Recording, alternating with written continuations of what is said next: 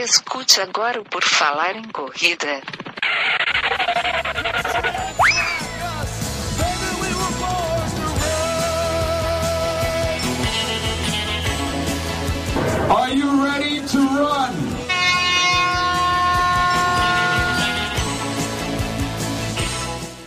Estamos dando início agora a mais um podcast do Por Falar em Corrida, nossa edição 272 está no ar. O meu nome é Enio Augusto e eu tenho aqui comigo o Guilherme Preto. Tudo bem, Guilherme?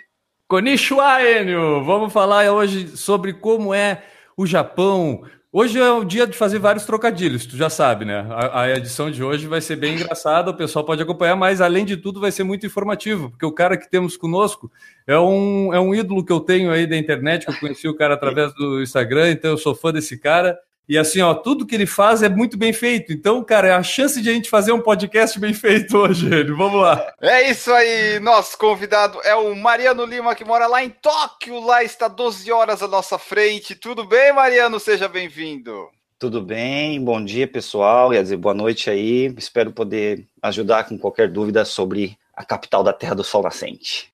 Cara, é um prazerzaço te ter aqui no, no podcast, né? Tu imagino que tu tenha nos conhecido por ouvir o podcast do Por Falar em Corrida. É uma daquelas pessoas que acaba virando nossos amigos ali e é daquelas pessoas que fazem a gente não sair do Instagram tão cedo, porque a gente fica lá para acompanhar as postagens e o conteúdo que o, que o Mariano põe lá pra gente, né? Diferente Nossa, do conteúdo obrigado. que a gente coloca no Por Falar em Corrida, mas o pessoal que quiser saber esse conteúdo aí pode ir lá no nosso site, no porfalarencorrida.com e encontra link para todo o conteúdo que a gente produz e coloca no ar na internet para vocês, tentando fazer isso com uma qualidade né, que você não, não tenha vontade de quebrar o celular, ou o tablet ou o computador, né, para o seu, seu bem. Então a gente faz isso aí na internet, o pessoal pode acompanhar então através do porfalarcorrida.com. E se quiser ajudar o nosso projeto, Enio, como que faz? vai lá no site, esse aí mesmo que você falou, por falar em corrida.com, tem o Padrim, tem o link, você clica padrim.com.br barra por falar em corrida, você pode apoiar o nosso projeto, ser nosso padrinho, ser nossa madrinha, a partir da quantidade que você quiser.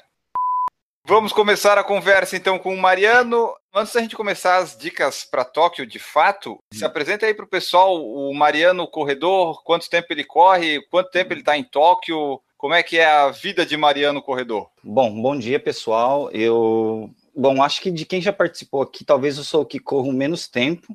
Eu comecei a correr exatamente, vai fazer agora dois anos só. Assim, eu já tinha corrido antes, né? Mas eh, sabe quando você pensa que você corre, mas não corre? Você corre três vezes por mês, ou às vezes no máximo duas vezes por semana, e acho que corre, mas que eu comecei a correr mesmo, de ter esse ritmo, vamos supor, três, quatro vezes por semana, faz uns dois anos mais ou menos. Então, eu tô meio parado ultimamente por causa de uma lesão no joelho, mas a gente vai falar disso mais tarde. E eu moro em Tóquio, vai fazer 17 anos esse ano agora, só em Tóquio. Antes de morar em Tóquio, eu morava em outro lugar do Japão. E é isso, Tóquio é uma capital que você que vier para cá para maratona, você vai reparar que eles respiram corrida, não só por causa da maratona e outras provas, mas de maneira diferente também. Eles gostam de correr por saúde, você pode encontrar pessoa na pista de corrida, vamos por idosos que nunca participaram de uma corrida, mas que corre todo dia lá. Foi assim que eu comecei a correr, né? Mais por causa de saúde. Eu já estava com peso baixo quando comecei a correr. Comecei e não parei mais. É aquele negócio da, da mordida, né? Pega, não te deixa mais. Eu não participo de muitas provas, né? Eu participei só da maratona de Osaka, ano passado, que foi mais ou menos um convite, que eu faço parte de um grupo de corrida aqui. Aliás, eu deixei no link né, o calendário de provas no Japão, e eles que fazem, é o calendário mais completo. Então, esse grupo me chamou, ah, você quer correr? É difícil, né? ser sorteado para Oscar, tanto quanto Tóquio. Aí eu fui, foi assim que aconteceu, né? Da onde tu é aqui no Brasil? No, tá no Japão, Olha- não sei nem se tu lembra de onde é, do, tu é ainda, mas. É engraçado, porque eu nasci em Presidente Prudente, mas eu cresci mais no Paraná, antes de vir para cá. Eu passei mais tempo no Paraná do que no estado de São O Paulo. sotaque parece dessa região mesmo.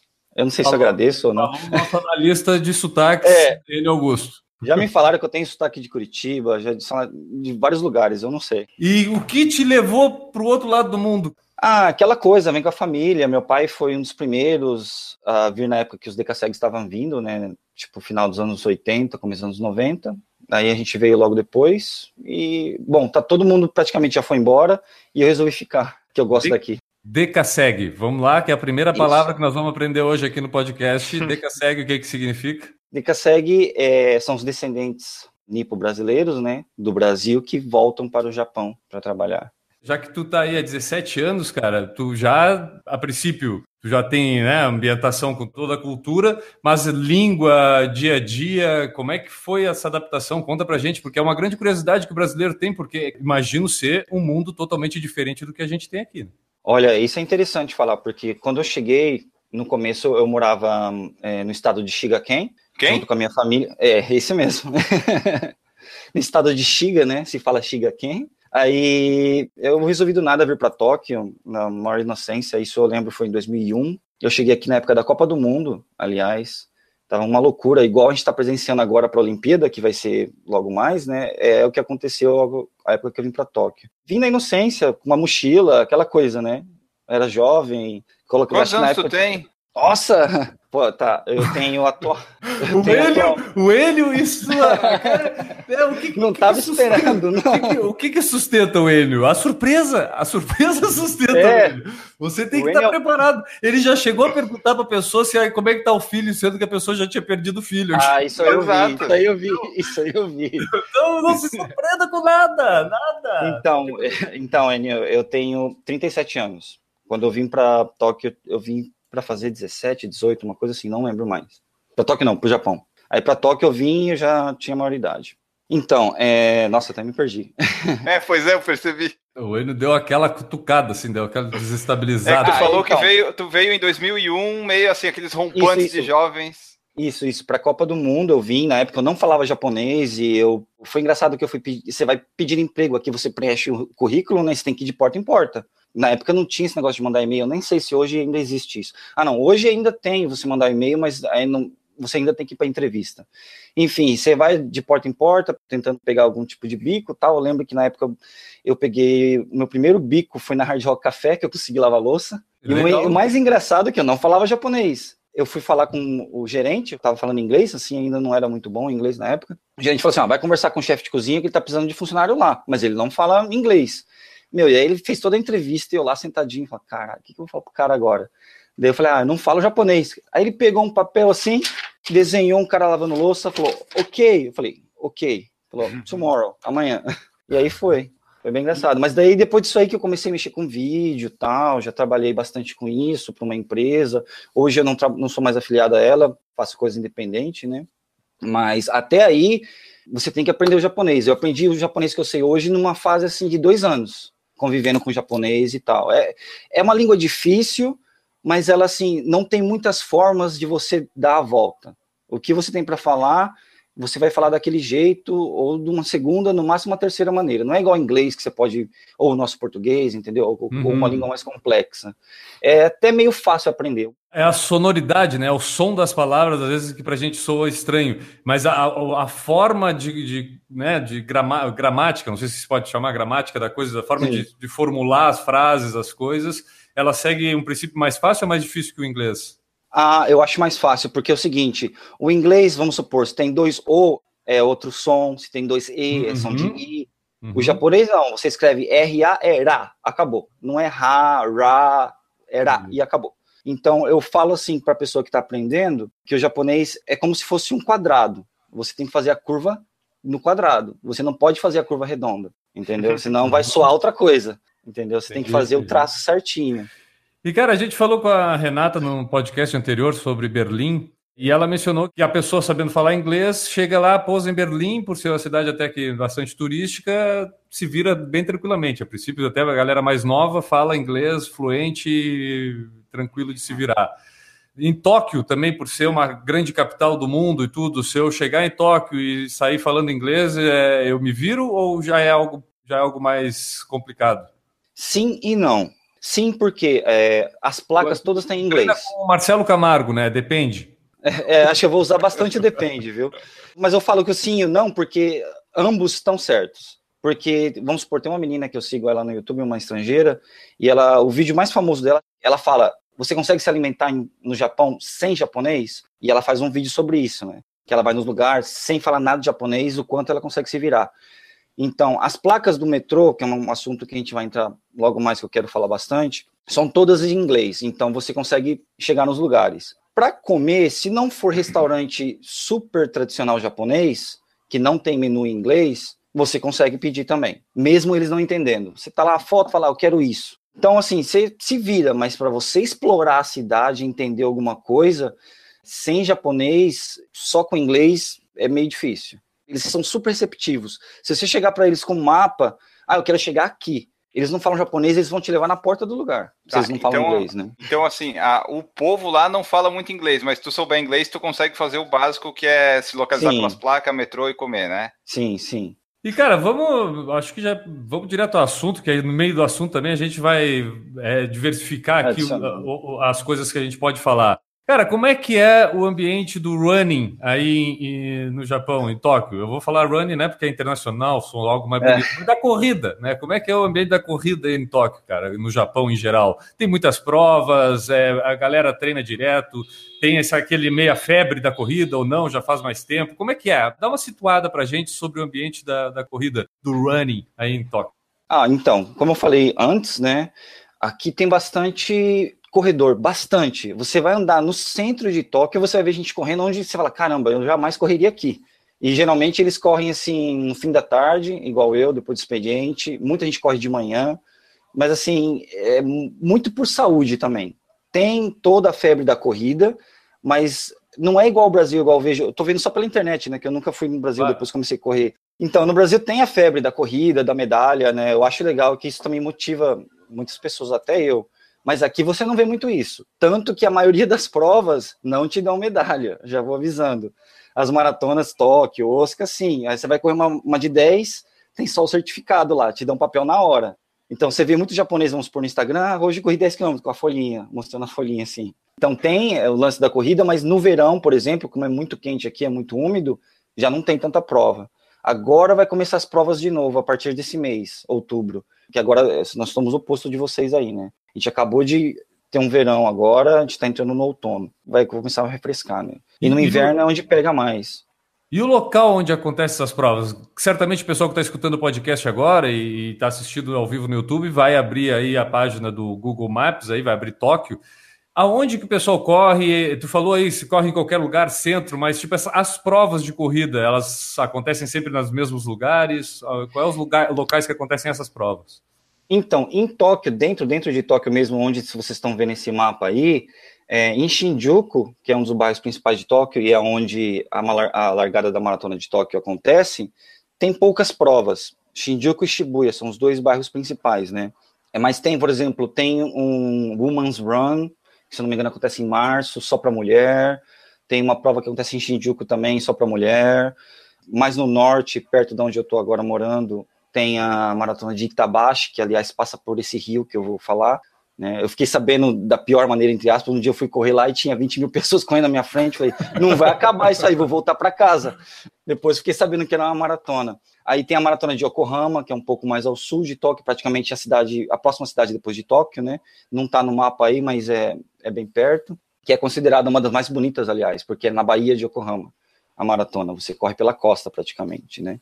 Tem mais vamos por esse mês tem uma que chama Aqualine Marathon. Por que Aqualine? A Aqualine é uma rodovia, entre aspas, gigantes, que eles construíram para ligar Tóquio a uma, vamos supor, um outro lado da costa, de uma ilha. Então essa rodovia ela começa normal e quando você está de carro você olha e ela vai para vai descendo, vai descendo e ela passa por debaixo do mar. Aí eu fiquei curioso dessa prova, mas eu fui tentar me inscrever e claro que acabou. Ah, outra coisa aqui, se você estiver no Japão e, vamos supor, por um período e quiser correr, se inscreva no dia 1, porque aqui é, é tudo é, é muito rápido. Reserva é muito. E, e não só para corrida, para tudo. Você vai num show, compra no dia 1. Você vai num jogo de futebol, assistir uma partida, compra no dia 1, porque acaba. O dia 1 que, que é, é aberta a venda, é isso que está querendo Isso, dizer. exato. É, o Day One, vai lá e compra, porque acaba. Hum. A maratona mesmo. Como é que é a informação para inscrição em Tóquio, a maratona, se é só sorteio mesmo para ir? Porque por índice não dá, eu já vi que índice não dá, porque o índice é bem difícil de fazer. Mas então, fora isso é sorteio, né? Até onde eu sei é só sorteio. Quando eu tentei me inscrever a primeira vez, é, olhei no site, o ano anterior eles tinham parado de fazer. Para quem se voluntaria, no ano seguinte não estava garantindo mais, que eu estava pensando em fazer isso. Agora, não sei se voltou ou não, É, isso foi dois, dois anos atrás, né? Então, para Tóquio, se eu não me engano, é só sorteio. É 11 para 1 ultimamente. Tem charity, eu não sei informações sobre isso direito, mas se eu não me engano, tem charity também, tem como vir por charity, mas aí é um preço talvez um pouco mais caro. Estava olhando aqui no, no regulamento, a inscrição desse ano, dessa agora que o pessoal foi sorteado, acho que foi isso, deu 12.800 hum. ienes. Isso dá uns 113 dólares, que está dando uns 443 reais mais ou menos. Quem foi sorteado em Tóquio, caiu isso no cartão, mais ou menos. É, se é sorteado, pum, acabou. Não tem falar, ah, não vou mais. Parece caro, mas das maratonas grandes é a mais barata. É, é? Osaka, Yokohama, é tudo mais de 15 mil ienes. E outros tipos de prova, porque eu vi que um material que tu colocou no Instagram lá, que eu achei muito legal, foi é, uma subida no Monte Fuji que tu fez. É, existe outros tipos de provas, além das provas de rua, tipo trail running, outras maratonas. É, como é que é esse também, esse outro lado da corrida aí também existe? Sim, existe, existe. Ultramaratona, eu não sei direito se tem, que eu nunca fui atrás. Mas Trail Run, por exemplo, tem algumas montanhas, até perto do Monte Fuji. Semana passada teve um, tem uma japonesa que eu acompanho, eu vi que ela postou, que não é tão perto do Monte Fuji, mas assim, a vista é mais bonita, né? Porque se tá muito perto, você não vê. Então, tem bastante. Tem também triatlon. Esse rio que você falou, que eu postei é, bastante coisa relacionada ao esporte, ele é um rio que tem desde campo de futebol, beisebol, golfe, o que você pensar, tem lá. E acontece algumas competições escolares lá. Aí você pode ver, é engraçado que você, eu já falei isso para você antes, você pode ver as criancinhas de 5, 6 anos correndo de manhã, no frio, na neve, você tá lá reclamando e tá lá, 20 criancinhas correndo, Nossa. cantando a musiquinha, né, que eles cantam para animar. Então tem bastante, a competição de corrida tem, eles gostam bastante, mas eu, talvez a minha percepção, eu nunca vejo que isso eclipsa só o fato de correr por saúde. Você vai encontrar muito mais pessoas correndo por saúde que às vezes uhum. não está nem interessado em, em, competição. Isso que me deixa um pouco uh, acomodado às vezes, porque às vezes, ah, não vou correr, tá bom só correr por semana, mas eu claro que eu quero fazer mais provas. Filosofando um pouco sobre esse assunto, é, isso é uma grande diferença de cultura, porque eu acho que o japonês tem muito mais facilidade de de entender a motivação como necessidade diária. Tipo, eu preciso fazer isso e pronto, né? Acho que é, é, é, a necessidade é a motivação. Diferente, eu acho que do ocidental, que às vezes precisa ter ali o, o troféuzinho para poder se sentir mais motivado do que simplesmente só a necessidade. Tu que já viveu as duas e vive, acho que os dois, porque tu deve conhecer pessoas aqui no Brasil como a gente, esse pensamento tá viajando ou é para esse caminho? Não, ó, você tá certíssimo, porque quer queira ou não, né, eles são conhecidos como a nação da saúde, né? O negócio do Monte Fuji mesmo que você falou, tem uma estátua lá da pessoa mais idosa que subiu o Monte Fuji, que foi 105 anos. Tem lá a estátua do cara, eu tirei foto, mas eu não postei. Sendo que, como eu falei para vocês, uma semana depois que eu subi, morreu um brasileiro de 40 anos não aguentou a subida, entendeu? Tem gente que vai e não chega ao topo porque é difícil. Vamos lá, como é que é essa subida? Eu quero saber como é que é essa subida, porque agora eu achei que era saber, achei que tinha sido fácil, mas pelo que tá falando, não, não é, é tão fácil assim. Difícil. O Monte Fuji ele tem uma frase famosa, que em português seria assim: é, escalar o Monte Fuji uma vez é sabedoria, duas vezes é burrice, por ser difícil. Aí a primeira vez que eu fui. Eu quero escutar isso em japonês. Como é que é isso em japonês? Não, eu, na verdade, eu, em japonês, eu, eu, nem sei se eles falam isso em japonês. Isso é coisa de estrangeiro. Ah, então tá. tá. Mas em inglês eles falam, né? Climbing Mount Fuji once is wise, twice is dumb. É difícil porque é um vulcão, né, Guilherme? É um vulcão e tem pedra que desliza. Assim, é fácil ao mesmo tempo, mas você não pode subestimar. Porque é muito alto, é 3.776 metros, se não me engano. Nossa. Você sente a falta de oxigênio é muito popular subir de madrugada para ver o nascer do sol, então é frio, e você uhum. só pode escalar no verão, vamos supor, de julho a agosto. Depois disso você, e antes disso você não consegue escalar, porque é muito frio e já tem neve, né, no topo. Aí só, só nessa temporada do, do verão. Então você está começando a, esca, a, escalada com 25, 28 graus, e chega lá em cima tá menos 5. Você tem Nossa. que ir preparado para isso.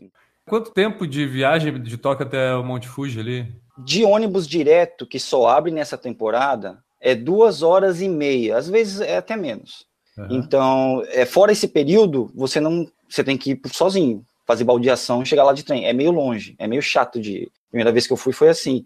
Mas você pega esse trem que sai de Shinjuku, de novo, a gente sempre vai voltar para Shinjuku. Duas horas e meia você tá no lugar para subir, entendeu? Não precisa fazer nenhuma baldeação. E é barato, relativamente barato, do que se você tentar ir sozinho, por Shinkansen, trem bala, o que seja.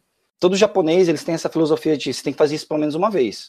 Eu subi a primeira vez, na época eu bebia, eu fumava, eu tava com quase 90 quilos. Eu fui e falei assim, ah, vou fazer isso aqui e já era, sabe? Acabou uma vez, tá feito. Cara, quase morri. Eu parei, nos últimos 200 uhum. metros, me levaram umas 3 horas, 200 metros. 3 horas, mais ou menos. Ah. Quase não peguei o pôr do sol, o nascer do sol. Eu falei, ah, nunca mais faço isso.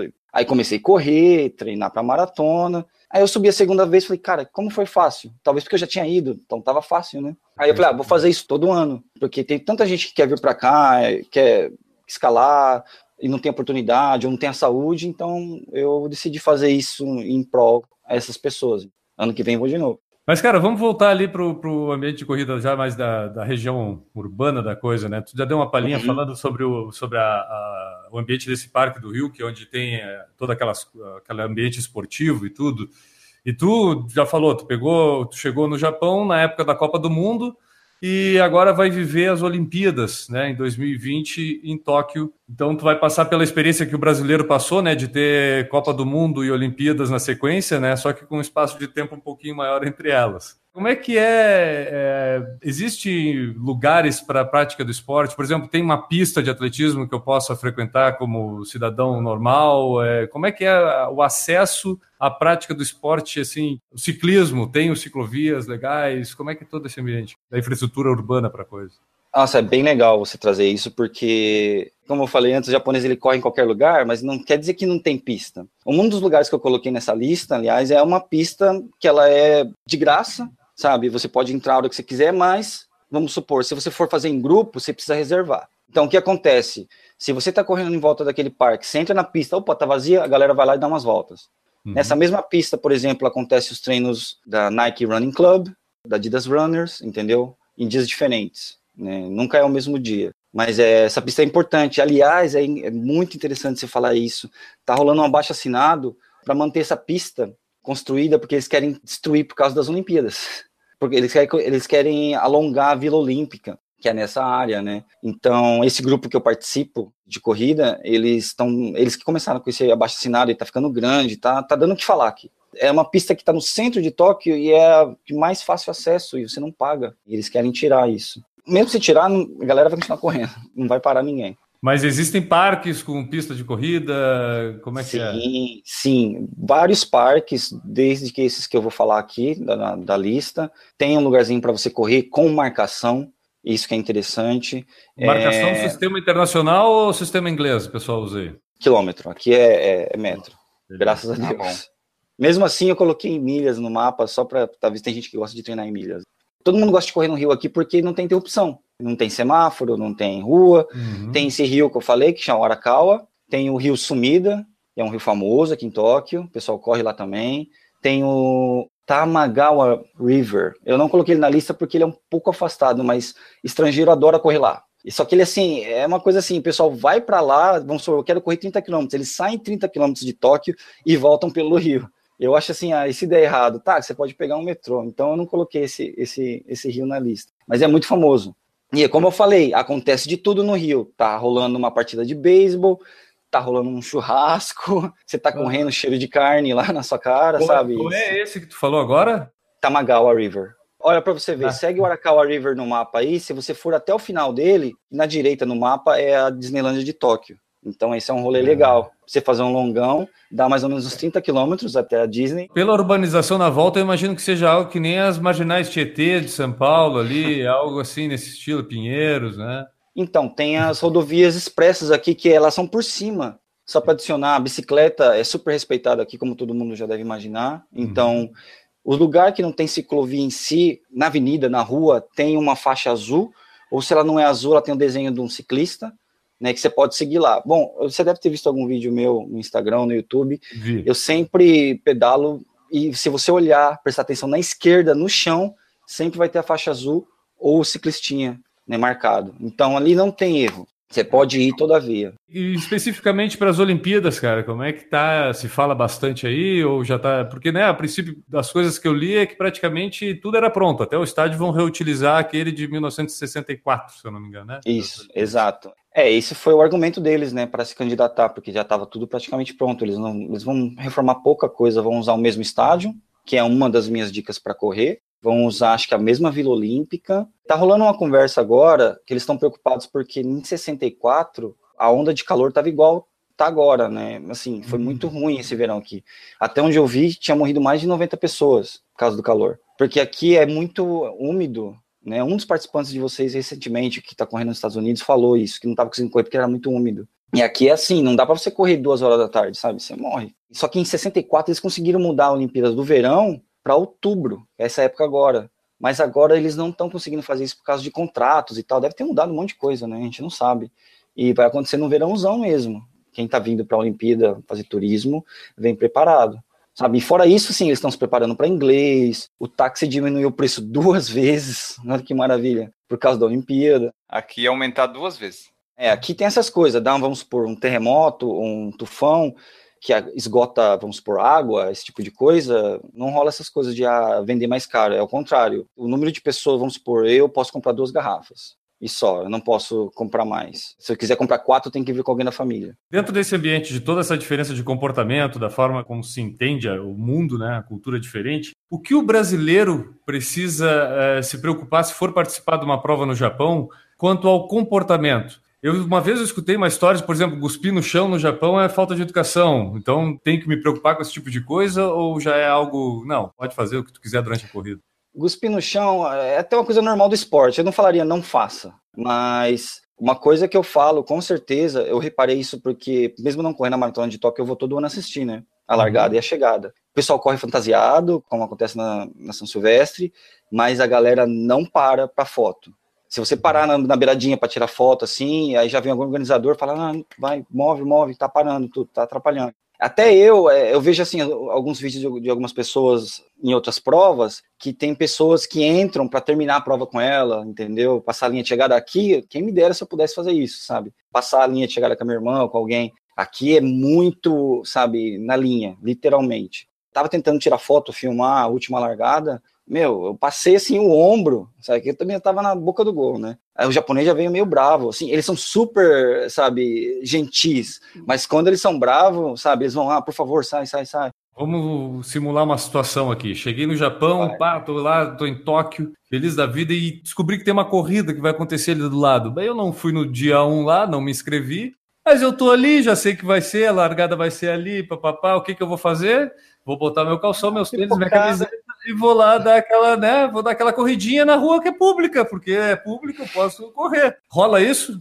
Olha, Guilherme, tenho orgulho de te desapontar, mas essa é uma situação tão impossível que eu não consigo imaginar acontecendo aqui. Eu acho assim que se acontecer, eles vão ficar tão, eu não sei, eles não sabem o que fazer, é capaz de tratar a pessoa bem ainda. Ah, vai, corre, corre, que bom, tá saudável, um estrangeiro saudável, né? E tá usando a nossa prova aqui para ter mais corrida. saúde, porque para eles é... a saúde é em primeiro lugar sempre, né? tá certo? Literalmente, eu não sei como, é, é, como diriam, é o impossible situation. Você só vê quando acontece. Porque eu nunca vi nada parecido aqui. Aí tanto que quando eu comecei a correr, eu não tinha noção dessas coisas de pipoca. Aí eu comecei a ouvir vocês e ver todo mundo falar disso. Falei, cara, isso realmente é um, é um problema, sabe, mas, no Brasil. Mas o pessoal é bom aí de informática, tem impressora em tudo que é lugar, até imprime o certificado logo depois da prova, que nem tu falou. O pessoal uhum. também não imprime número também, assim, duplicado. Isso aí também não rola aí também. Também ninguém, ah. ninguém, ninguém olha também, né? Porque né, já acha que é impossível. É, igual eu falei, talvez assim, é tão fora do alcance deles, do pensamento deles, que eles falam assim, pô, se eu soubesse. Bom você falar isso. Eu ensinei um amigo japonês meu, na época, baixar música de graça no LimeWire, no extinto LimeWire. O Sim. cara, ele quase deu três mortal de costa para me agradecer. Tá ligado? cara, eu me sinto tão mal fazendo isso, não sei o que. Falei, ainda tá na lei, eu falei. Isso aí você ainda pode fazer. Cara, ele era DJ, tocava, então, então para ele era uma mão na roda, entendeu? Então, eu acredito que é a mesma coisa para corrida. Se eu chegar para um japonês e falar assim, ah, você já experimentou ir lá na, no 7-Eleven, na loja de conveniência, só xerocar, na máquina de xerox lá?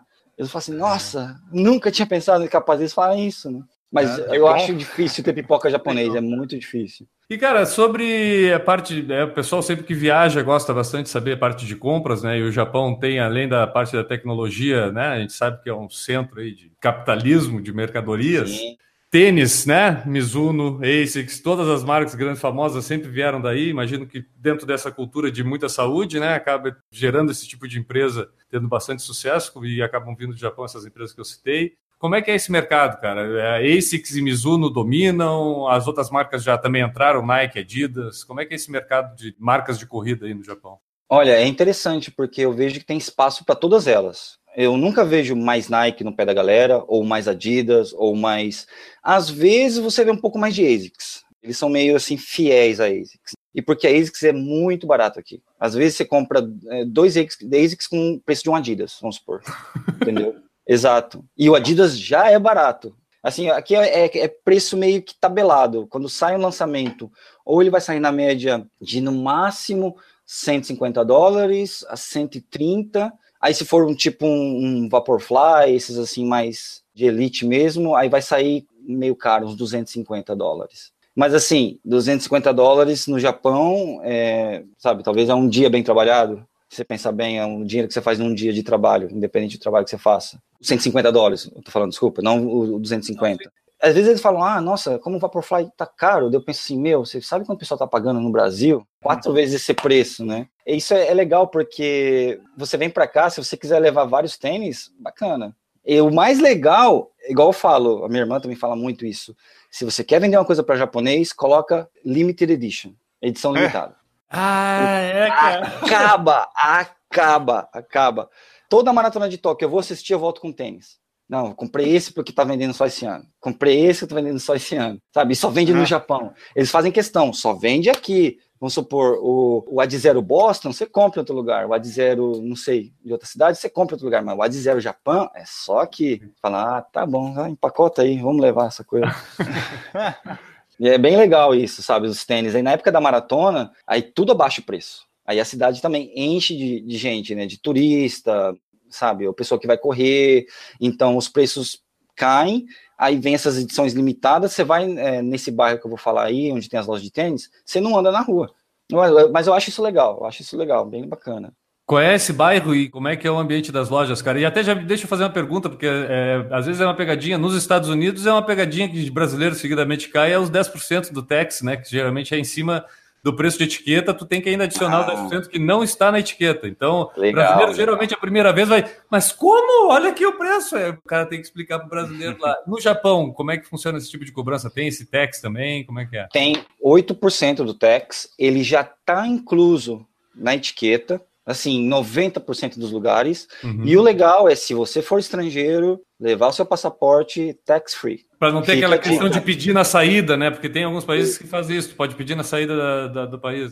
Tem lojas e lojas, vamos supor, loja da Nike, Adidas, é, eu tenho certeza que se chega o passaporte lá, fala tax free, rola, é na hora. Tem, vamos supor, loja de departamento, shopping center, você compra numa lojinha dentro do shopping e fala, ah, você tem que fazer o tax free no andar 4. Uhum. Aí você uhum. vai no quarto andar e faz a papelada, tá meio pé no saco, mas rola. Então, essa é a dica número um para quem está vindo de turismo, independente de correr ou não, anda com passaporte, porque as lojas já têm assim na porta, tax free acima de 30 dólares, vamos supor. Vale a pena correr o risco de perder e ser roubado com o passaporte aí, né? Bom, ser roubado, eu não sei, essa palavra eu não sei o que significa. Perder, pode até perder, mas roubado aqui, acho que não existe. E se perder, alguém vai achar e vai te devolver, né? Provavelmente. Vocês vão levar um susto. Desde que eu comecei a correr, eu já achei três iPhones no chão. E vendesse como por quanto você... cada um? Como hoje em dia a gente tem smartphone, você fala, se fosse o meu, eu ia estar tá fudido.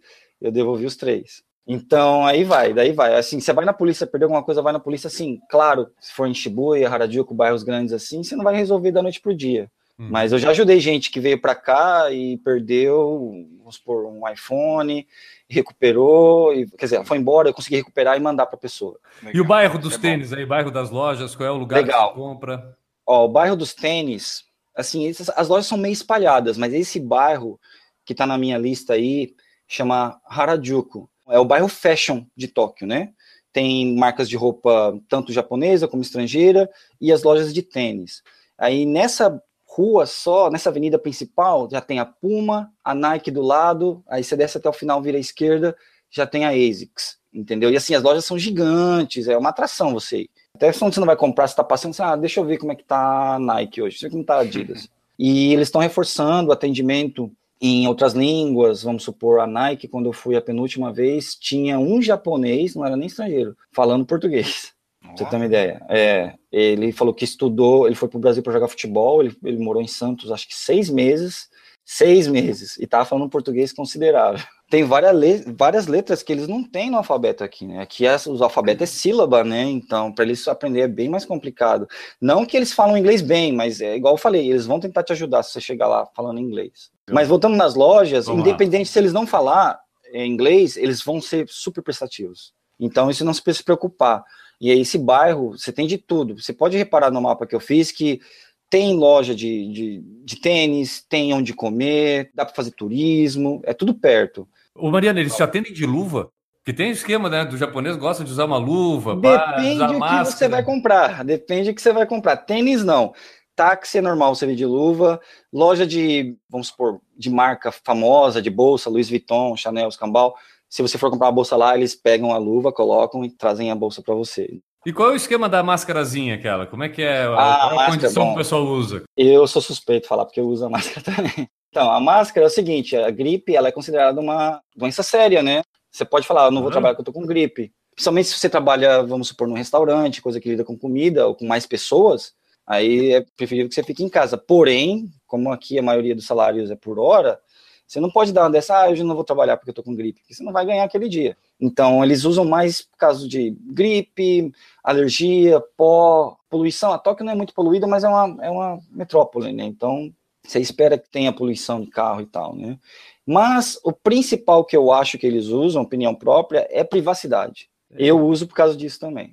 Já deu uns problemas, vamos supor. Não sei se vocês estão sabendo o que aconteceu no começo do ano. Do Logan Paul, então, ele é um youtuber que ele. Parece que ele é bem famoso no YouTube, eu não sei, não sigo ele. E ele veio aqui e, sabe, tirando sarro de japonês, ia lá, comprava um videogame caro, retro game, na loja, ia na rua, jogava no chão, voltava, falava, ó, oh, tá quebrado, esse tipo de coisa. Aí ele filmou um monte de gente, bagunçou com a galera no templo, que não pode, né? E sai a cara do povo, né? E teve um problema aí de um cara que tava com com uma pessoa que não era esposa. Ah, mas é. assim, não, quando eu falo privacidade, não é exatamente só sobre isso, entendeu? Tem a questão de saúde, mas acaba, já que estava ali usando, né? Usa também é, nos outros ambientes para. Às vezes a mulher não quer usar maquiagem aquele dia, elas adoram maquiagem, né? Nossa.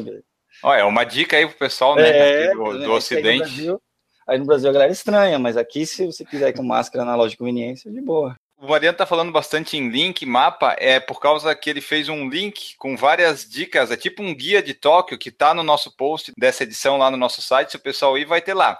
Tudo que a gente está falando aqui, talvez até um pouco mais, vai ter lá lugares para comer, as lojas de tênis, onde comprar, onde passear, onde comer. Então, toda vez que ele falar em mapa, em link, ele está se referindo a esse link que está disponibilizado para você acompanhar depois que escutar o podcast e quiser pesquisar sobre Tóquio. Deixa eu só emendar uma coisa nesse bairro aí do, do bairro de tênis, porque aí já meio que, se a gente não quiser voltar aí, tudo bem. Quais que são os tipos de modelos e marcas que tu encontra aí no Japão? Porque aqui no Brasil é tudo limitado. Aí tu consegue ter mais variedades de marca, modelo e tamanho, tipo 44. Ah, eu uso 44. Eu consigo achar os meus tênis de competição aí no Japão?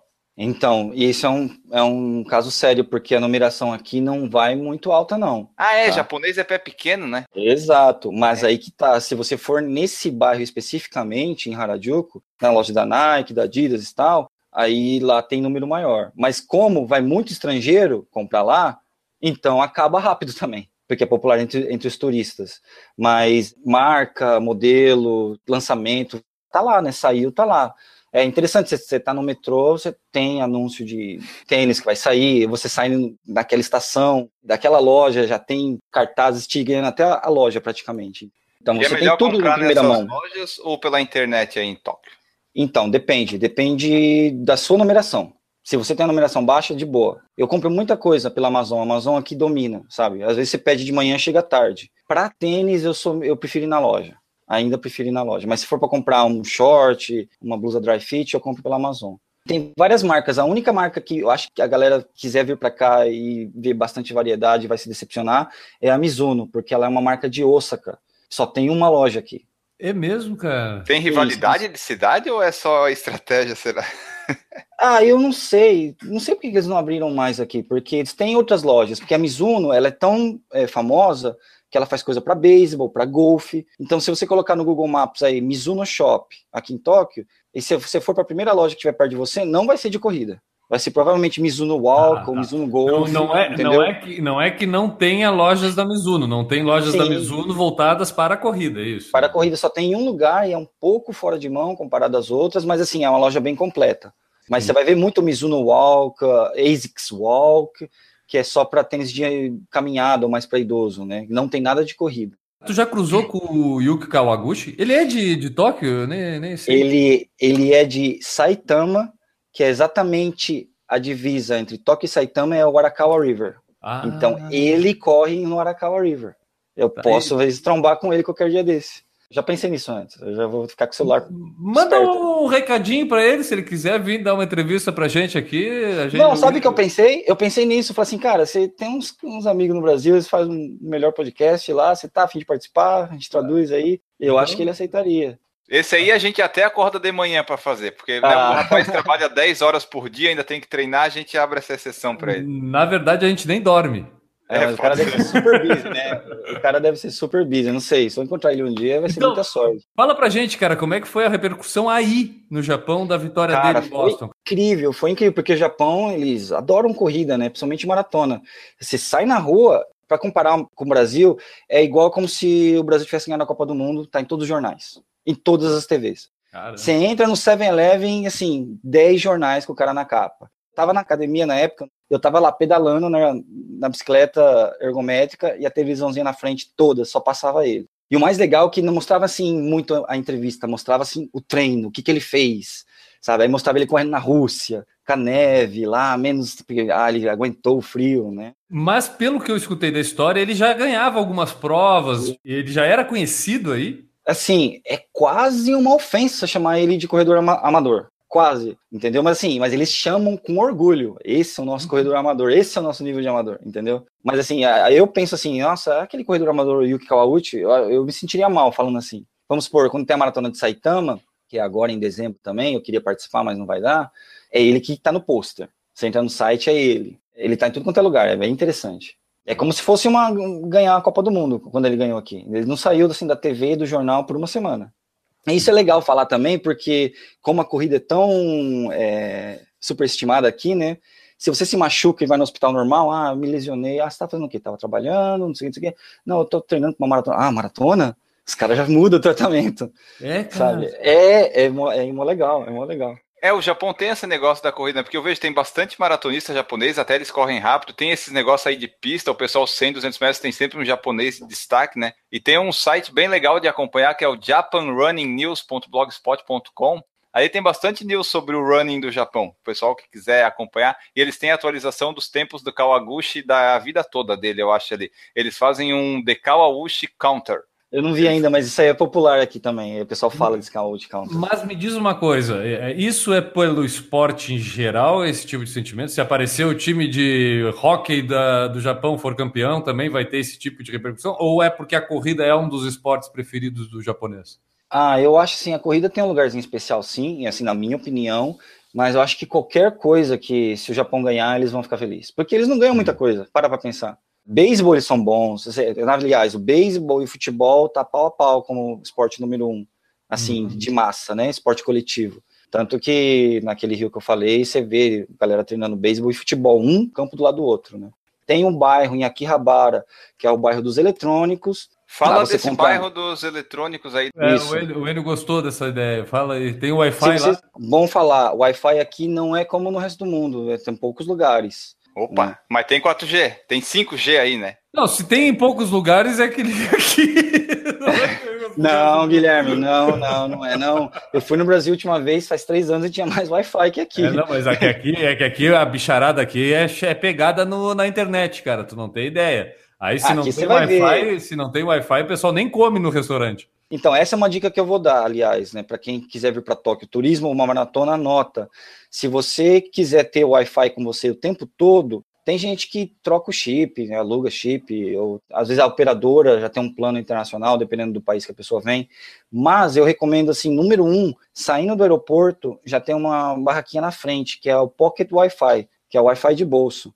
Ela é um roteador do tamanho do tamanho de um, de um smartphone, e você carrega com você, no seu bolso. Então você está transmitindo aquela Wi-Fi, entendeu? Então mais de uma pessoa uhum. pode conectar. Tem a senha e tal. E é como se fosse um pode... 4G que tu carrega, é isso? Isso, exato. É, é Wi-Fi de bolso. Literalmente, a tradução do nome é essa. Dá para alugar no aeroporto, dá para alugar dentro da cidade. No aeroporto talvez é um pouquinho mais caro, mas eu acho em conta, porque se a pessoa vem acompanhada, pode dividir o Wi-Fi. Fala dos eletrônicos para nós. É fácil de eu comprar meus tá. iPhone tá. aí? É fácil assim, eu, por exemplo, eu gosto de comprar lente para câmera, câmera Garmin. DSLR, Garmin. Bom você tocar no assunto. Aqui é super caro, super caro, super. Puxa. Aqui se você vai sair daqui com, acho que um Polar vai sair mais barato e um Apple Watch do que um Garmin.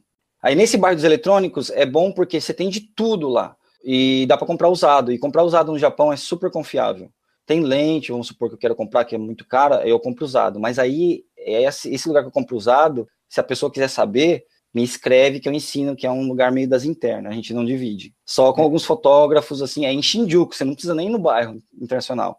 A loja tem, assim, 5 metros quadrados, sabe? Você, lá você, eles vendem usado e eles fazem uma garantia ainda por cima do produto usado. E se eu for comprar lá em Tóquio, não dá para parcelar, né?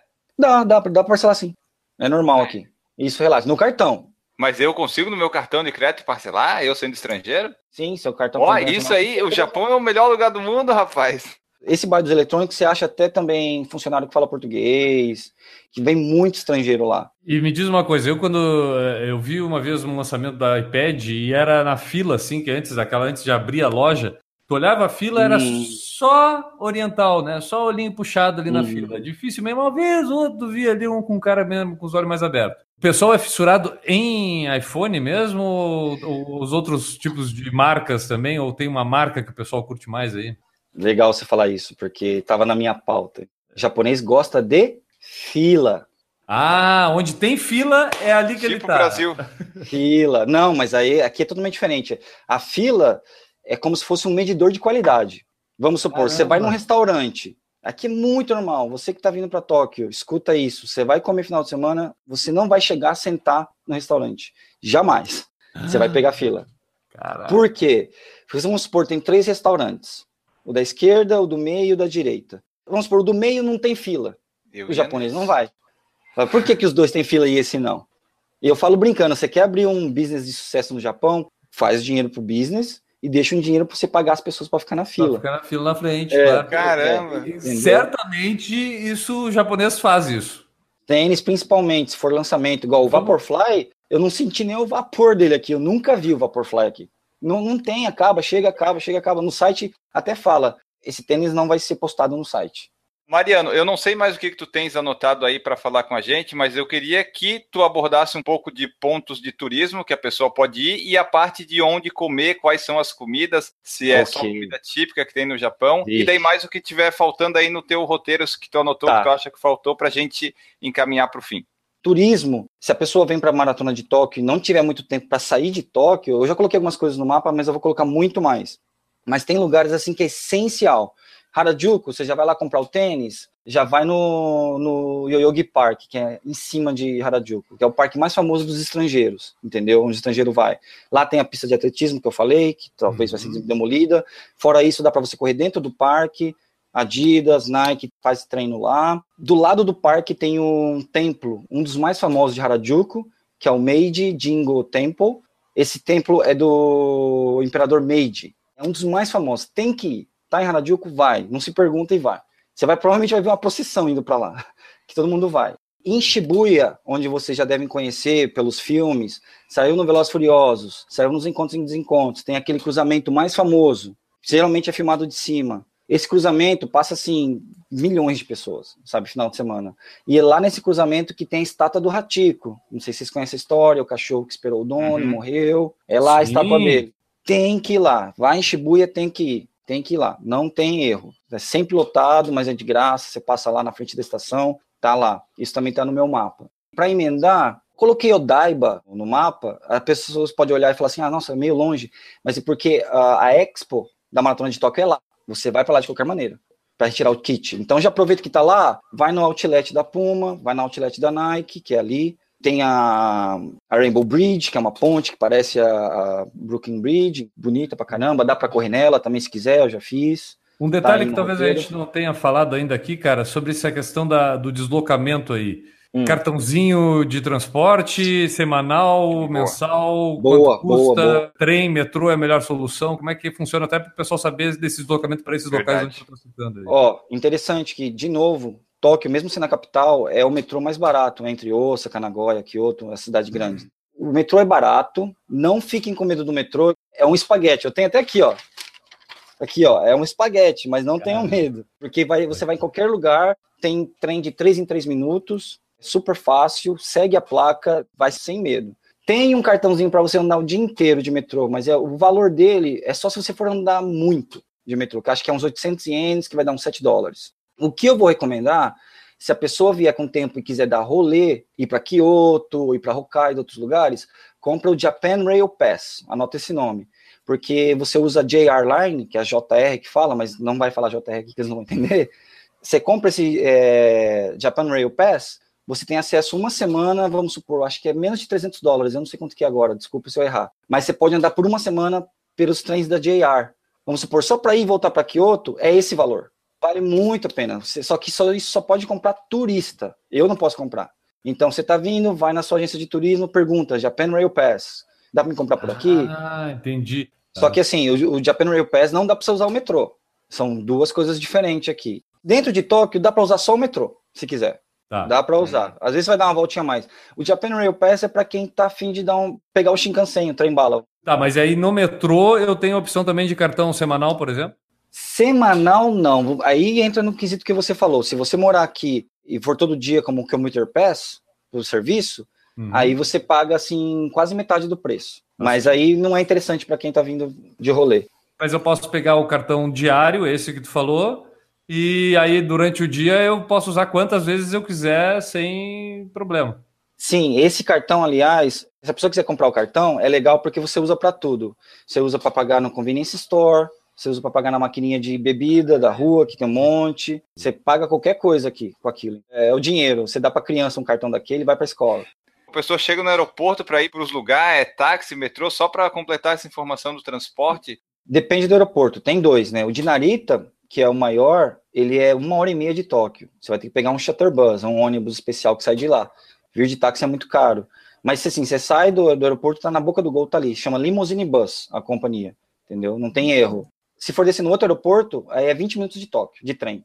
Aí, ó, tem a Tokyo Tower, que é a torre de Tóquio, e tem a Tokyo Skytree, que é a mais nova. Se não tiver tempo para ir nas duas, vai só na Tokyo Skytree, que é a maior estrutura do Japão e a segunda maior do mundo, só atrás do Burj Khalifa, né? Tem shopping em volta, tem mil restaurantes. E a Skytree é interessante porque você não pega o ticket de cara, você vai, pega tipo uma senha, volta daqui duas horas, porque é muito lotado. Aí você vai duas horas antes que você está planejando, fica duas horas no shopping, tira foto, tal, vai lá e sobe tranquilo. Recomendo ir para o pôr do sol, é bonito, dá para ver o Fuji, mas assim, é lotado, pra caramba. E a Tokyo Tower é legal, só que ela é velha, né, meu? Ela é, é comparado à Skytree. Mesmo assim, é bonitinho tal, mas não tem o shopping, é um pouco fora de mão para você ir, mas é ainda mais perto que a Skytree. Você pode ver no mapa que ela tá lá na pontinha. Eles já fizeram ela para subir um pouco de turismo naquela região da cidade, entendeu? E para aumentar os sinais de TV e rádio que tá na ponta dela. que mais? Aí Odaiba, Ginza, Ginza que tá na lista também, que é o bairro com o metro quadrado mais caro do Japão chega quase a 10 milhões de ienes, se não me engano, um metro quadrado. Então lá tá todas as lojas de marca, tem Chanel, Dior, Louis Vuitton, e daí vai. É a Champs-Élysées de Tóquio. Aí domingo eles fecham a avenida, só fica turista transitando, entendeu? Tem várias lojas lá. Restaurante talvez é um pouco caro, não recomendo muito comer lá, mas deve ter alguma coisa legal para comer. Recomendo dar uma passada, porque todas as lojas estão lá. Aí tem o Fish Market, que eu já conversei com você, Guilherme, sobre o mercado de peixe. Sim, né? Aquela é a história dos atuns lá? É. Vai... Conta essa história, pessoal. É o seguinte, é, aqui no Japão, para o sushi, quero emendar no sushi depois, que isso vai dar uma polêmica. O sushi mais famoso aqui não é o salmão, é o atum, é o pescado de atum. Eles são super orgulhosos por isso. Os atuns são gigantes, são dois metros até mais. E eles são tão caros que as, os restaurantes de sushi têm que fazer um leilão para comprar assim que ele é pescado. Então você tem que, se você quiser assistir o leilão, você vai lá três, três e meia da manhã. Aí eles estão fazendo um leilão, então eu coloquei foto aí, é, todo mundo pode ver. Aí esse restaurante que compra o, o atum mais caro, eles vão pro restaurante, fatiam o, o atum, pega a cabeça dele e deixa na porta, com geralmente uma placa. Hoje compramos o atum mais caro, tal, tal, tal. Sabe? Aí você sabe que você está entrando num restaurante mais bam, bam, bam. Mas é aí que tá, o sushi aqui não significa que ele é caro, é uma das comidas mais baratas. Não vai esperando sushi de barquinho, não vai esperando essas coisas, a não ser que for o Jiro Ono, né? Não sei se vocês conhecem a história do Jiro Ono, que é o sushi mais sushi man mais famoso do mundo, né? Meses para você sentar no balcão dele, Caramba. de reserva. Sério? Obama já foi, essa galera já foi, pra você ter uma ideia. O cara, você tem que fazer o Obama esperou meses, com certeza. Com certeza, porque o japonês do jeito que é, não ia mudar a agenda dele. Entendeu? Que legal. Aí, pra você ter uma ideia, você tem que reservar porque ele gosta de fazer o arroz para terminar o cozimento no horário que você chega. O arroz é cozinhado com vinagre, do jeito que é para ser feito, né, no sushi aqui. É bem interessante, é caro, entre aspas, eu acho, mas é uma experiência de vida. Tá. Você não escolhe sushi, ele, ele, ele coloca o pescado do dia. É Beleza. Isso. Aí o que, que acontece com a cabeça do atum na frente do restaurante?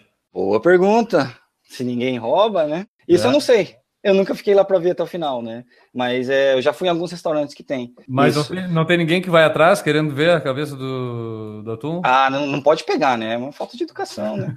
E como é que então, é a então. história da, da, das corredoras que fazem ah, a, é... a, procissão até, até o restaurante que tem a cabeça do atum? Como é que é essa? Daí? Então, tem essas corredoras de Aoyama, que é um bairro, elas se reúnem como um grupo de corrida, elas vão assistir leilão e elas ficam sabendo onde, que vai, onde vai estar aquele atum, daí elas vão correndo até o restaurante para comer o café da manhã lá. Eu acho válido. Então, elas têm um Instagram, elas, assim, é um grupo de corridas onde elas. É, o objetivo da corrida do dia é correr até o restaurante é, onde que comprou é. o atum maior.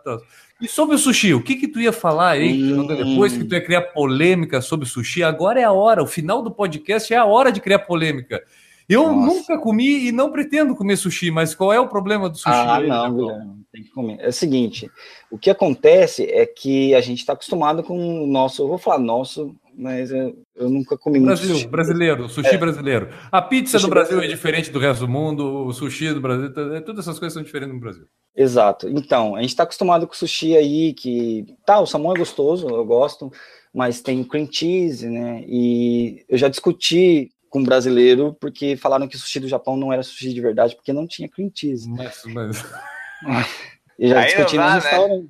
Aí não dá, né? O cara tava de brincadeira. Não, não, assim. não, não, não tava, porque o, na, o namorado da menina era chefe. Na França, o cara me dá uma dessa, já deixa a dica. Se você tá acostumado com o sushi do Brasil, for comer aqui, vem preparado porque é diferente, mas é muito bom, é muito bom, sabe? Depois que você come. Variedades você, de sabores e dessas coisas, eu não sou especialista, mas aqui eu vejo que tem, assim, se for pegar o menu de um, de um sushi Aqui bar, eles é inventam é demais. O Enio é então, é consumidor é. de sushi aqui bastante. O que dá para vou... falar é pro pessoal, se ele quiser ter uma noção mais ou menos do que ele pode encontrar em Tóquio, vai na Liberdade, lá em São Paulo, que lá não tem cheese, não tem essas frescuras.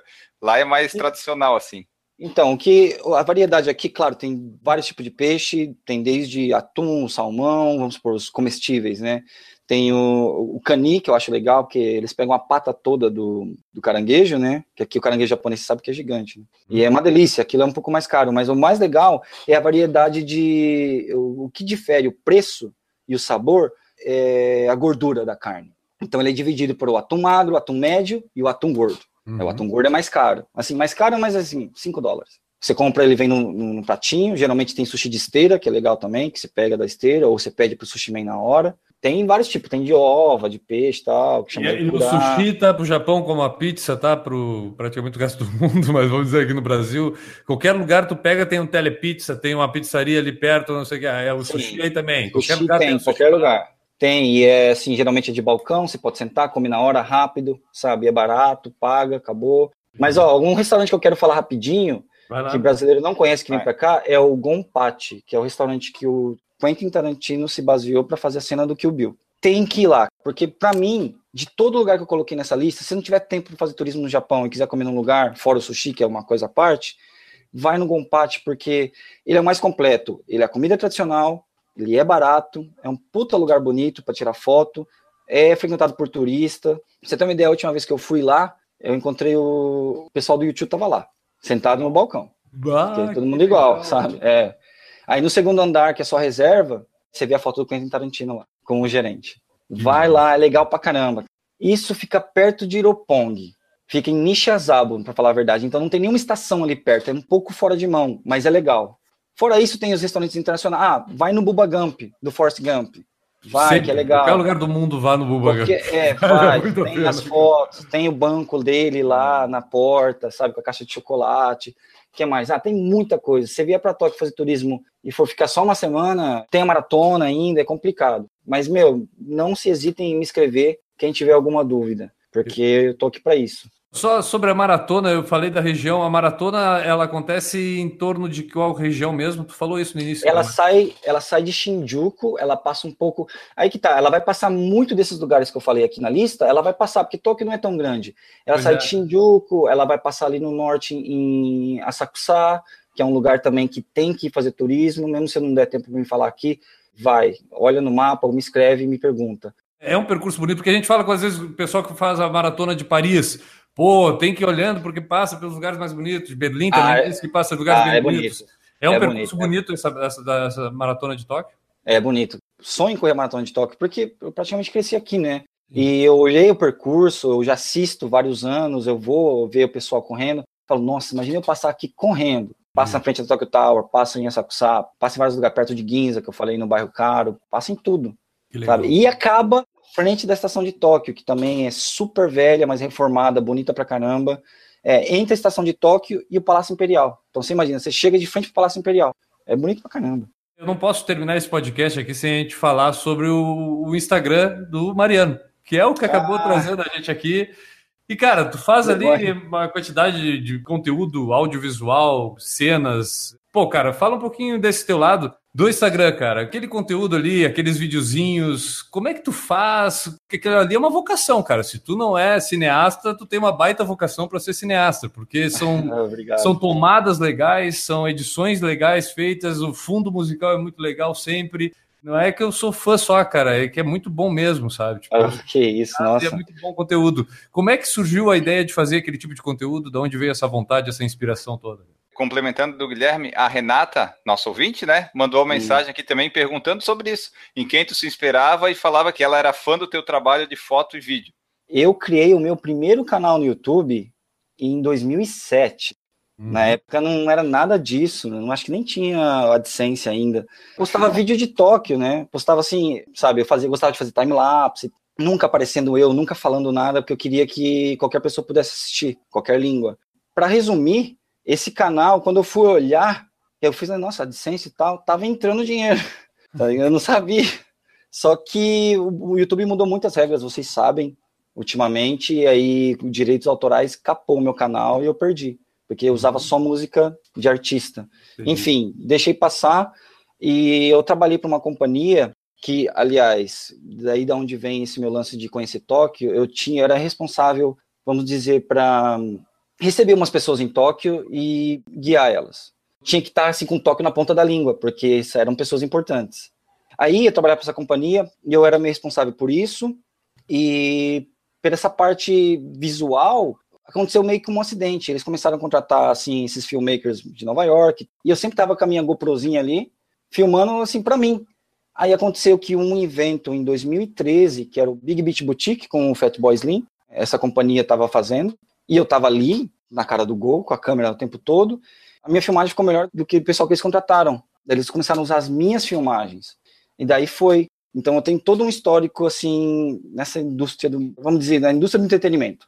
Que eu não uso agora. Eu larguei para trás porque eu virei uma pessoa health e tal. Eu parei com esse tipo de serviço e estou começando uma coisa nova. Por isso que é, os meus vídeos de corrida, de bicicleta, são novos, mas assim, dá para perceber que eu já filmei alguma coisa antes. Tá lá o canal no YouTube, eu coloco alguma coisa de vez em quando, mas é, não tenho agenda nem nada. Eu, na época que eu comecei a editar, igual eu falei, YouTube era uma criança, eu apertei e simplesmente fui lá na tecla ajuda. Era iMovie HD na época, não era nem o iMovie de hoje. Aí, numa ajuda, eu aprendi como editar, não tinha tutorial ainda, e assim foi. Hoje, tudo que eu sei praticamente é aprendendo sozinho, né? Hoje tem vários tutoriais e tal, mas eu recomendo as pessoas aprender o básico primeiro, não aprender, não olhar vários tutoriais ao mesmo tempo, porque embola o meio campo. Qual é o equipamento que tu usa Pode falar pra gente qual é o teu Ó, setup? Posso, orra, posso. Ó, até dois meses atrás, meu equipamento era uma GoPro Hero 3 Plus, que é de 2012. né? Uhum. Todo mundo hoje em dia tem uma GoPro melhor que essa. Mas eu gosto assim de, como é que é a expressão em inglês? Eu gosto de milk it all the way. Eu tento, eu tiro o leite o máximo que dá Entendi. da coisa. Tanto que, por exemplo, eu não uso Adobe Premiere, esses aí. Eu uso o iMovie, às vezes eu tenho até vergonha. Já entreguei trabalho grande com o iMovie. Mas eu não tenho vergonha nenhuma hoje em dia, porque eu sei que você tem que passar a mensagem, independente de onde você edita. Então eu uso essa GoPro, eu uso essa pequenininha aqui também, que vocês devem reconhecer, que é a Session, né? Então a maioria foi com essas duas câmeras. Aí eu filmava com o iPhone, editava, igual eu falei, no iMovie, um software super simples. Aí agora, por causa do projeto, eu comprei uma câmera de respeito, entendeu? Mas usada também, mas mesmo assim foi um meio fígado. tá saindo os trabalhos um pouquinho mais bonitos, igual esse do Monte Fuji, eu já filmei com essa câmera, tudo em 4K. Hoje eu uso uma Lumix GH5, é o nome, né? Uhum. GH, GH5, que dá para filmar até em 6K, mas é, é mais para coisa grande. Eu não vou colocar ela na mochila e andar de bicicleta. Igual eu falei, se a pessoa vier para cá, quiser dica de comprar coisa usada, por favor, conta, me contacta que eu vou ajudar com todo prazer. No bairro dos eletrônicos, se a pessoa gosta de retro game, esses videogames antigos, meu, você vai lá, você tem que ir algemado para não comprar, porque é, é muito barato. E meus vídeos são isso, eu posto do que eu. Geralmente você concilia as coisas que você mais gosta junto. Eu amo filmar. Filmei um monte de coisa já, desde balada, templo e esse tipo de coisa. E agora eu tô no esporte, tô correndo, tô pedalando, e tô filmando. Eu não me baseio em nenhum outro artista, nenhum outro canal. Até vocês vão se identificar com isso. Quando você está filmando alguma coisa, você às vezes não quer ser influenciado. Igual o Gustavo Maia já falou aqui também, que ele não gosta de assistir, os vídeos dele são maravilhosos também. E Uhum. até os vídeos deles eu gosto, e eu fico assim, cara, eu não quero ficar assistindo, porque vai me influenciar de uma boa maneira, entendeu? Acaba, acaba influenciando. Acaba, Ah. até vocês, algum vídeo que vocês possam falar, puta, que da hora isso, eu vou usar no meu outro vídeo. Ah, não, vai ficar muito igual, sabe? Até o, o PFC, assim, eu fico meio assim com assistir, mas eu assisto. E eu quero postar, assim, esse tipo de coisa, mas não tanto dando dica, apesar que muita gente pede pra mim, ah, dá dica de subir o Monte Fuji, eu não quero ficar aparecendo muito. Mas talvez eu faça alguma coisa. Uma coisa que com certeza eu vou fazer, que eu vou dividir com vocês depois, eu vou filmar esses lugares onde correr em Tóquio que não tem, isso não tem em lugar nenhum. Eu falo, cara, eu vou fazer, aproveitar. Igual já vale, eu já vou emendar aqui. O lugar número um que a pessoa deve correr aqui em Tóquio se vier para cá é como ir para São Paulo e correr no Ibira, é no Palácio Imperial. Vá correr no Palácio Imperial, em volta. Muito obrigado por todo esse É. que tu está fazendo e, e acredito que o pessoal vai seguir o, o Mariano não só para quem vá para o Japão, mas quem não vai, só para conhecer um pouco, né? Quem tem aquela curiosidade, a internet nos permite isso, às vezes conhecer os outros lugares através de outras pessoas. Então, se você quer conhecer o Japão, pode conhecer através do Mariano lá no Instagram lá. Fala pra gente como é que faz, o pessoal faz para te seguir, como é que faz para interagir contigo, qual é o melhor lugar de, de mandar falar contigo por e-mail, Instagram. Divulga aí a forma do pessoal conhecer mais ou acompanhar o trabalho aí do Mariano. Eu não sou muito bom de rede social, mas eu tô no Instagram, como eu gosto de vídeo, né? Você tem que soltar em algum lugar, tem que desovar em algum lugar. Tô no Instagram, lá é M, dois tracinhos embaixo, né? O underline, underline, Lima, underline de novo uma vez só. É o meu Instagram. E eu tô com um canal no YouTube, não tô postando muito ainda, mas ele tá linkado lá na minha conta do Instagram. Se quiser dar uma olhada, tem alguns vídeos que não cabem no Instagram, eu coloco inteiro no YouTube. E o meu e-mail é fácil, é justmarianolima@gmail.com. Então, pessoal, era mais ou menos isso nossas dicas para Tóquio. Pode ser que tenha faltado alguma coisa, mas daí você manda para nós, manda para o Mariano lá no Instagram dele, que ele vai sempre te ajudar, vai te responder. No post aqui do site dessa edição vai ter o link que o Mariano fez com o guia. Lá tem até descrição dos lugares que ele fez em português mesmo, para você saber ah, o que, que é esse lugar, qual a distância, essas coisas todas. Tá tudo lá bem completinho, você acessa e se divirta. E antes da gente acabar aqui embora, deixa eu falar do padrim.com.br barra por falar em corrida. Você pode apoiar o nosso projeto, ser nossa madrinha, ser nosso padrinho, como fazem todas essas pessoas lindas que serão citadas a seguir. Alessio, Alex, Alexandre Gomes, Alexandre Oliveira, Aline, Antônio, Aristóteles, Beatriz, Betuel, Bruno, Carla, Carlos, Cauê, Cíntia, Daiane, Danilo, Dejaldir, Diego Inácio, Diego Penha, Douglas, Eduardo Guimarães, Eduardo Massuda, Esther, Fabiano, Fábio, Fabiola, Fernando Loner, Fernando Silva, Francisco, Giovana, Gustavo, Henrique da Gama, Henrique Cotizian, Everton, Jonathan, Jones, Jorge, José, Juliano, Júnior, Leandro Campos, Leandro Corade, Leonardo, Lorna, Marcelo, Marcos Cruz, Marcos Tenório, Michel, Natan, Paulo, Rafael, Regis, Renata, Ricardo Kaufmann, Ricardo Silvério, Roberta, Rodrigo Dacol, Rodrigo Val, Samo, Silvio, Tiago, Valdir, Vladimir, Wagner, Washington e Wilson. Muito obrigado, Mariano, pela presença aqui no nosso podcast. Obrigado. Muito legal, gostamos bastante. A gente Legal. precisa só falar antes aqui de terminar que a- anunciar, né? Então, Agora é a hora de fazer o anúncio, ele. Que o Mariano é o atual correspondente do Por Falar em Corrida lá no Japão. Então, o nosso correspondente, toda vez que tiver algum assunto, por exemplo, esse ano estava lá o, o Yuki Kawaguchi ganhando, nós não tínhamos correspondente lá para poder mandar as coisas lá do Japão, como é que estava acontecendo. Agora nós suprimos essa necessidade. Temos agora o nosso correspondente para assuntos orientais, que é o Mariano. Então, o pessoal já está anunciado aqui. Muito obrigado, Mariano. Foi um prazerzaço, cara. A gente já se Opa, prazer, tava- cara. rede- nas redes sociais, no Instagram mais precisamente. Mas um prazerzaço conversar contigo aqui no podcast. Prazer, cara. Tá vendo? A internet traz coisa boa de vez em quando, né? Muita, muita. A gente tem. que saber filtrar, é uma, uma responsabilidade nossa fazer a internet ficar boa. Exato. Exatamente. Obrigado, galera. Obrigado pela chance aí de falar. Espero que eu consegui esclarecer algumas coisas. Se não deu, me escreva, por favor. E agora nós vamos embora. Já descobrimos bastante coisa sobre o Japão. Em breve, quando viajarmos para Tóquio, já sabemos o que fazer lá. Guilherme Preto, até o próximo programa. Cara, um sonho realizado falar com o Mariano aqui no podcast, porque o cara sempre Obrigado, publicava que muita isso. coisa do, do Japão. E também para completar, né, Enio? Porque a gente já falou de provas da Europa, já falamos de provas dos Estados Unidos, de algumas provas da América do Sul já falamos também. Faltava a gente falar alguma coisa mais lá para o Oriente, então estamos aí falando da- das, das corridas, da- né, do ambiente de correr lá em Tóquio, cara. Eu acho que esse, esse é o papel do Por Falar em Corrida, mostrar o mundo da corrida para todo mundo. Então a gente vai longe quando precisa para isso e conta com os amigos que a gente conhece no meio do caminho, como o Mariano. Prazerzaço, cara. Obrigado. Era uma Pô, obrigação nossa te receber aqui para a gente falar sobre o Japão. Prazer meu. Final do ano, tamo aí. Quem sabe a gente se vê. Esse foi o nosso programa sobre o Tóquio, pessoal. Esperamos que vocês tenham gostado. Nós voltamos no próximo episódio. Um grande abraço para vocês e tchau.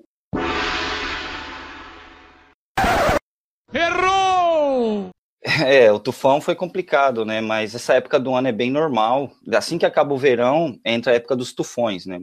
E é tão normal, para você ter uma ideia, que eles não chamam aqui o tufão, eles não colocam o nome Katrina, essas coisas. É o tufão 25, porque é o 25. Errou! Nas provas, né? Principalmente prova grande, igual a Maratona de Tóquio, isso é uma das cláusulas. Se eu não me engano, é a cláusula 9 no termo inscrição, que é se der algum desastre natural, é cancelado e não tem reembolso. Já quero fazer um disclaimer aqui. Vai. É, dos lugares que a gente vai conversar hoje, né? Eu não sei, algum nome pode ser meio estranho, então se soar como um palavrão, eu já peço desculpas. A gente aí. fez um de alemão, tá tudo certo. Ah, mas japonês tem umas sílabas bem, ah, né? O cu, né? Tu tá em qual cu? Todo lugar tem cu, cara, não tem jeito. É. Qual é o teu cu aí? Aqui é. Bom, o mais famoso que vocês vão ter, vão ter aqui é o Minatoku. Pra quem não sabe, cu é bairro em japonês, né? Só pra deixar Isso, o pessoal né, tranquilo. E pescoço em francês. Errou! Eu e o William Bonner aqui, ó, as folhas de papel aqui, ó. Ó. Isso aí. Nossa, tudo pergunta isso aí. Não, não, tá em branco. As perguntas Ah, vão tá. aparecendo, é que eu vou É, pensando. durante. ah, não, tô aqui, ó, ó. Pra prova de que o meu roteiro é esse aqui, ó. Olha aqui o meu roteiro, ó. Ó. Esse é o melhor, é o improvisado. Errou! Bacagadinha é aquela galera que vem pra cá e se fantasia e faz coisa que japonês não faz, entendeu? e acha que e acha que tá sendo igual ao japonês. A galera que compra lá o pijama do Pikachu, que vende ali e sai na rua, tudo bem, você pode fazer isso. Eles não vão te reparar. Eles vão achar legal, mas eu, na minha opinião, falo, não, aquilo é bacagadinho. Eu não faço isso, não. Errou! E o legal é que isso passa em horário nobre. Você acorda de manhã, tá tomando café da manhã, tá passando Cavaleiro do Zodíaco. Tem muita coisa para inglês ver que essas agências de turismo fazem que eu não acho legal. Você perde um tempo todo. Igual, por exemplo, tem o, zoológico de Ueno, que, puta, zoológico é zoológico em qualquer lugar do mundo, não tem nada demais lá, mas tem o panda. Aí a galera vai por causa do panda, tinha que pegar senha para ver o panda. Agora Uhum. acabou. Então você perde um dia inteiro para ver o Acabou panda. o panda ou a senha? Na senha. O panda tá lá. Ele até procriou ultimamente aí em cativeiro, coisa que é raro, né? Enfim, tem umas coisas assim, entendeu? Que eu consigo dar uma olhada mais como local. Peraí, vem cá, gordo do gongo.